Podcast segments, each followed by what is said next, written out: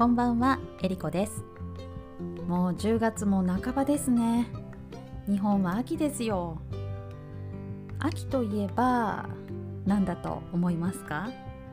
ちなみに秋といえばの何々といえばは日本語能力試験 JLPT-N3 の文法です。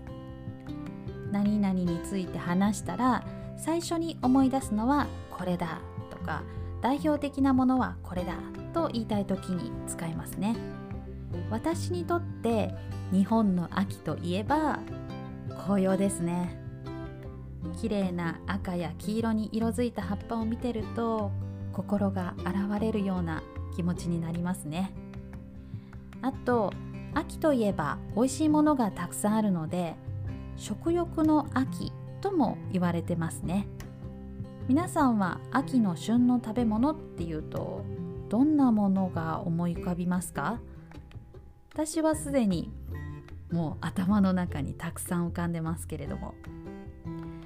例えばたけのこ松茸栗魚のサンマさつまいもかぼちゃえっとかきかきですね。かきだったら海のオイスターになっちゃう。かきいちじくたくさんありますよね。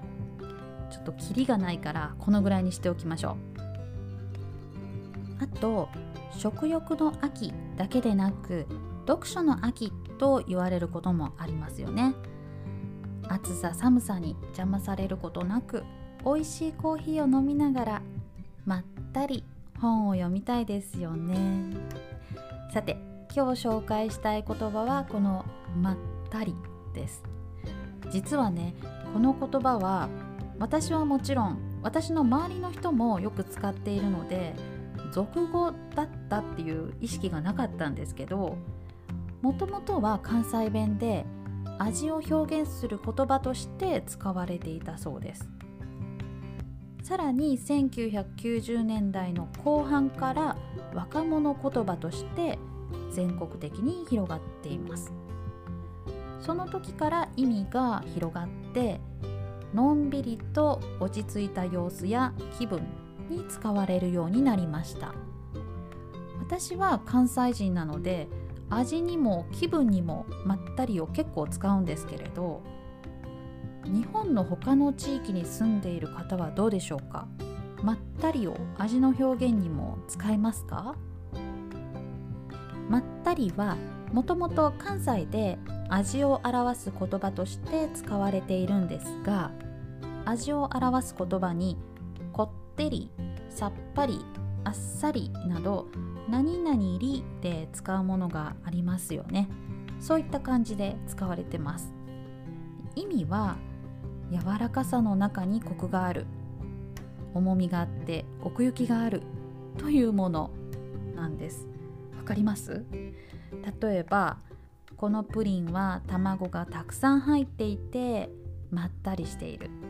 っていうとどんな感じなのか伝わりました？確かに誰かが味を表現する時に使っても私はどんな感じか分かります。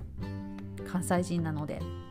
ただ最近はほとんどの場合のんびり落ち着いてという意味で気分や雰囲気に使うことが多いですね。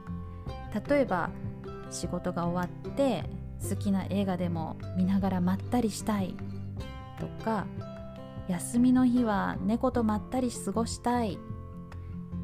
こんな風に使うと気分がいい時にしか使わないように聞こえますけど実はゆっくり落ち着きすぎてだらけている。ダラダラしているとあまり良くない意味で使われることもあります。例えば会議でまったり話されては話が前に進まない。毎日部屋でまったりしていて家のことを何も手伝わない。このような文だったらいい感じに聞こえませんよね。でも私が使う時や周りの人が使う時はだいたいリラックスしていて気分がいい時や気分が落ち着いている時に使っている気がします。さて皆さんは何をしながらまったりしたいですか？どんな時にまったりしてますか？